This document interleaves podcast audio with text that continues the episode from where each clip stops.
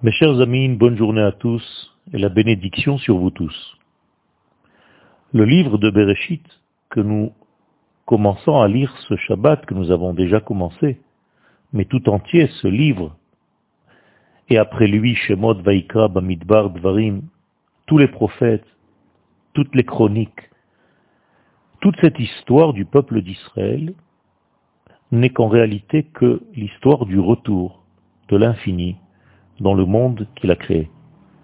En effet, l'histoire de la Torah tout entière, de tous les prophéties, c'est le retour des valeurs de Dieu dans le monde. Quand je parle de retour, je veux parler de Teshuvah, bien entendu. Autrement dit, de la réconciliation entre le Créateur et sa propre création. En effet, la création du monde ressemble étrangement à un accouchement, et le bébé étant hors du ventre de sa mère est voué à mourir, si ce n'est que la maman, par sa bonté, revient vers son bébé et continue de lui donner la vie. Ainsi, la création du monde est une forme de déconnexion entre le monde et le ventre de l'infini. Étant donné que cette coupure se réalise, le monde est voué à la mort, si ce n'est que le Créateur lui-même, par sa bonté, par son amour, revient vers le monde qu'il a créé et injecte la vie d'un autre niveau que celui qui a été injecté lorsque le monde était à l'état fétal dans le ventre de l'infini.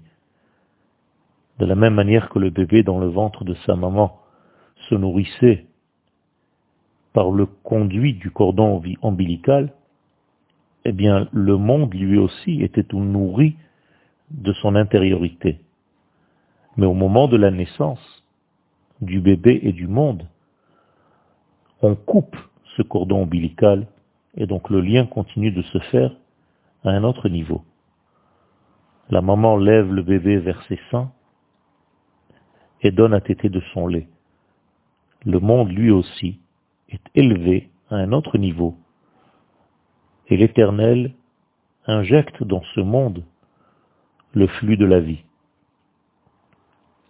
Tout ceci est un processus cosmique énorme, et ce retour de l'infini vers le fini se fait par l'intermédiaire de trois pôles.